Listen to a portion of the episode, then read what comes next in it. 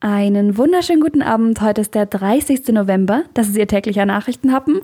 Und heute geht es um Homeoffice, Schmierfinke in Blaustein und die Ulmer Stadtbibliothek.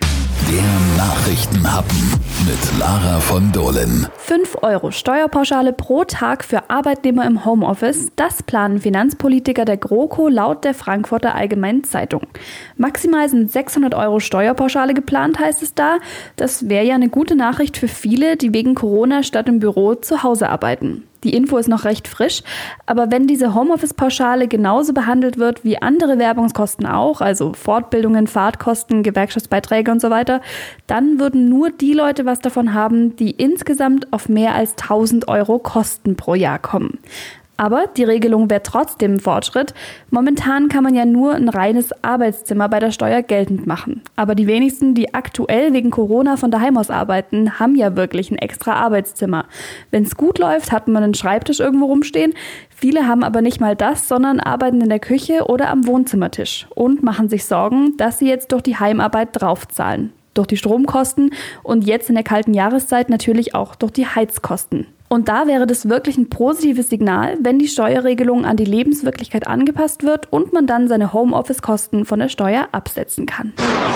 Das könnte richtig teuer werden. Heute Nacht haben Schmierfinke in Blaustein ihr Unwesen getrieben. Laut bisherigen Erkenntnissen der Polizei zogen die Täter nachts durch Wippingen. Dort besprühten die Unbekannten in roter Farbe insgesamt 29 Häuser, Scheunen, Wände, Anhänger, Verkehrsschilder und eine Haltestelle.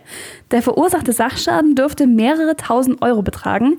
Jetzt ermittelt die Polizei nach den Schmierern und hofft telefonisch auf Zeugenhinweise. Die Polizei hat übrigens noch folgenden Hinweis beigelegt.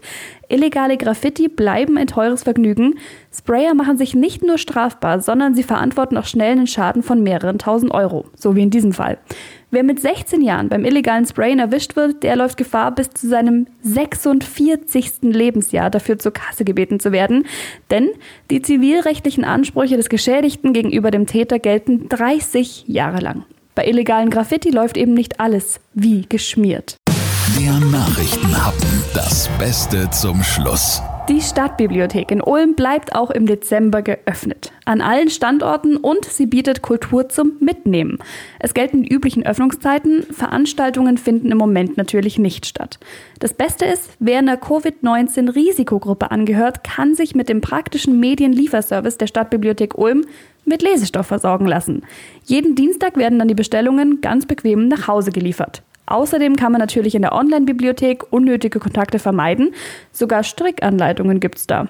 Voraussetzung ist nur ein gültiger Bibliotheksausweis der Stadtbibliothek und ohne zusätzliche Ausleihgebühren sind dann pro Woche bis zu fünf Medien nach Hause bestellbar und zwar Bücher, Hörbücher, CDs und Noten. Es gilt die übliche Leihfrist von vier Wochen ab dem Tag der Lieferung. Der Lieferservice fährt Adressen im gesamten Stadtgebiet von Ulm an und alle Bestellungen, die von Montag bis Freitag über das Bestellformular auf der Website der Stadtbibliothek eingehen, werden am darauffolgenden Dienstag ab 9.30 Uhr ausgefahren. Damit die Auslieferung kontaktlos verläuft, legt der Lieferservice das Medienpaket vor die Haus- oder Wohnungstür, klingelt und fährt dann weiter. Und die Rückgabe erfolgt dann auf dem umgekehrten Weg. Eigentlich ein super Grund, sich mal bei der Stadtbibliothek registrieren zu lassen. Vielleicht machen Sie das ja heute Abend. Auf jeden Fall haben Sie einen schönen Feierabend. Wir hören uns dann morgen wieder. Bis dann.